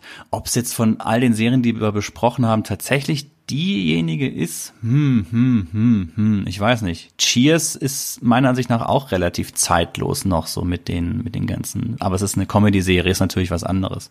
Wenn wir jetzt mal so auf den Crime-Bereich gehen, ja, ja, ich meine, auch dieses Strandsetting mit dem Yachthafen und so, das ist halt, das war natürlich in den 80ern auch eine sehr exotische Sache, das hat man halt sich gern angesehen, ne? Ich glaube halt, dass man heutzutage mit diesem Dreierteam und einer davon ist der Nerd, dass das halt heutzutage vielleicht ein bisschen wenig ist als Alleinstellungsmerkmal, ne? Weil wie du selber gesagt hast, es gibt's halt heutzutage eigentlich in jeder Serie so einen Computerfreak. Ja, also es ist kein Einstellung, äh, Alleinstellungsmerkmal, aber ich glaube trotzdem würde es funktionieren, weil ist auch zurzeit meiner Meinung nach in dem Bereich an guten Serien eher ein bisschen dünn gesät ist. Es gibt halt, wie gesagt, diese ganzen 80er Remakes, aber die sind halt, ja, schwach. Ja, denen fehlt die Serie. Ja, ja das, das, das ist das, ja, das stimmt schon, ja. Ja, es ist aber auch so, hm, wer weiß. Wir sind halt auch eingefärbt, ne? So mit unserem ganzen, äh, entsprechend geprägt. Kann auch sein, dass wir es deswegen einfach nicht an uns ranlassen wollen. Nee, das kann es nicht sein. Nein, gell. Wir sind weltoffene Menschen offen. und nehmen alles ja. äh, offen erstmal an. Nein, Sebastian, auch wir werden langsam alt und ergraut und, und starrsinnig und, und fürchten uns vor allem, was neu ist. Na, da, da bist du ganz falsch. Jetzt Schnitt zu dem Bild, wie wir beide als die Alten von der Muppet Show auf der Rampe sitzen. Ja, da oben, genau. oh wei. Ja, also ist, ist eine gute Serie, gefällt mir. Ist gut gealtert tatsächlich ja, kann man, kann man bestimmen. Ja, ich glaube, in Deutschland war sie auch beliebter als in Amerika. Also ich glaube, in Deutschland gehört sie wirklich zu diesen Kultserien aus den 80ern, in Amerika mhm. eher weniger. Ja, ich glaube, da war sie auch eher so im, im, im Mittelding. Da gab es andere Serien. Wie gesagt, sie ist ja dann auch wirklich von, von Moonlighting total verschoben worden. Wenn wiederum das Model und der Schnüffler, auch wenn es eine Bruce Willis-Serie ist, habe ich hier gar nicht so viel von mitbekommen. Ja, lief auch. Ähm, Aber das ist was für einen ja. anderen Podcast. Genau. Ja. Okay, mm, wenn wir sonst nichts mehr haben, Sebastian, können wir heute schon mal ein bisschen früher die Lichter ausmachen. Ja. Ja. Fällt dir noch irgendwas ein? Nö, ich bin eigentlich durch. Okay. Gibt's noch irgendwas Neues, was du vielleicht den geneigten Zuhörerinnen da draußen über die Reminiszenten sagen möchtest? Uff, wir, wir befinden uns in der Vorproduktion für die nächste Folge. Aber da ist auch alles am Laufen. Gibt es da irgendeinen Teaser, was als nächstes drankommt? Du hast ja den letzten Teaser hast du ja geschnitten, weil dann unsere Folge danach erst erschienen ist ja. und das dann keinen Sinn mehr gemacht hat. Genau. Vielleicht schaffen wir es ja diesmal besser. Ja, was könnte ich für einen Tipp geben? Nicht, dass dein Mitpodcaster in Rage gerät. Ach, den, den halte ich schon unter Kontrolle. Also ich glaube, ich weiß. Äh, sagen wir es mal so. Das war der Tipp. Was zur Hölle? Bitte was? Wir werden auch wieder bei der neuen Folge bei den Reminiszenten vorhin ein Bild veröffentlichen. Vielleicht kann man ja dann mit dem Geräusch, das ich von mir gegeben habe, das zusammen erschließen. Ich habe einen Verdacht, aber ich kann es gerade nicht in Worte fassen. Ich werde es aber jetzt auch mal äh, nicht, nicht aussprechen. Ich bin aber auf, sehr auf das Bild gespannt. Ich habe es ja schon mal gesagt, ich bin sehr neidisch mhm. auf euer Bildmaterial. Ja, ja. Red doch da mal mit dem. Wir brauchen auch sowas. Ich kann das nur als Strichmännchenzeichnung machen. Das kommt nicht so gut. Schauen wir mal, ja. Okay. Gut, Sebastian, dann würde ich sagen, bis zum nächsten Mal und schauen wir mal, welche alte Serie wir beim nächsten Mal besprechen. Ne? Genau. Dann. Alles klar. Ja, wir haben noch das ewige Betteln nach guten Rezensionen noch vergessen, aber. Ja, aber das macht ja keinen Sinn, weil die meisten schalten ja dann jetzt eh schon aus, sobald es losgeht. Der Trick ist doch, dass man diese Bettelei an den Anfang des Podcasts setzt damit man dann am Ende dieses, ach, jetzt kommt eh nur der, der Abgesang, ich mach schon mal aus. Deswegen. Also ich mache das auch so, wenn ich Podcasts anhöre, sind wir mal ehrlich. Ich höre immer bis zum Ende. Hust. Aber so sind wir unterschiedlich Ach, und komm, sagen bitte. jetzt dann allen noch eine schöne Woche und bis zum nächsten Mal. Bis zum nächsten Mal. Tschüss. Ciao.